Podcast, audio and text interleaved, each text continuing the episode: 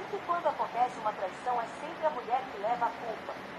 Marina Rui Barbosa e Jorge Curtis não foram as responsáveis pelo fim do relacionamento de ninguém. Nesta semana, o mundo das celebridades foi tomado por duas supostas traições que movimentaram a internet. Antes de tudo, atende-se para palavras supostas, uma vez que nenhuma das partes dos casos que vamos comentar aqui confirmaram que algo de fato aconteceu, ok?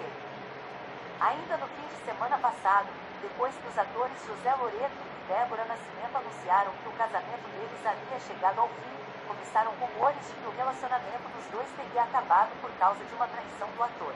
Em seguida, Marina Rui Barbosa, colega de elenco dele na novela O Sétimo Guardião, foi levantada como a pivô da separação. Em suas redes sociais, a atriz correu para negar qualquer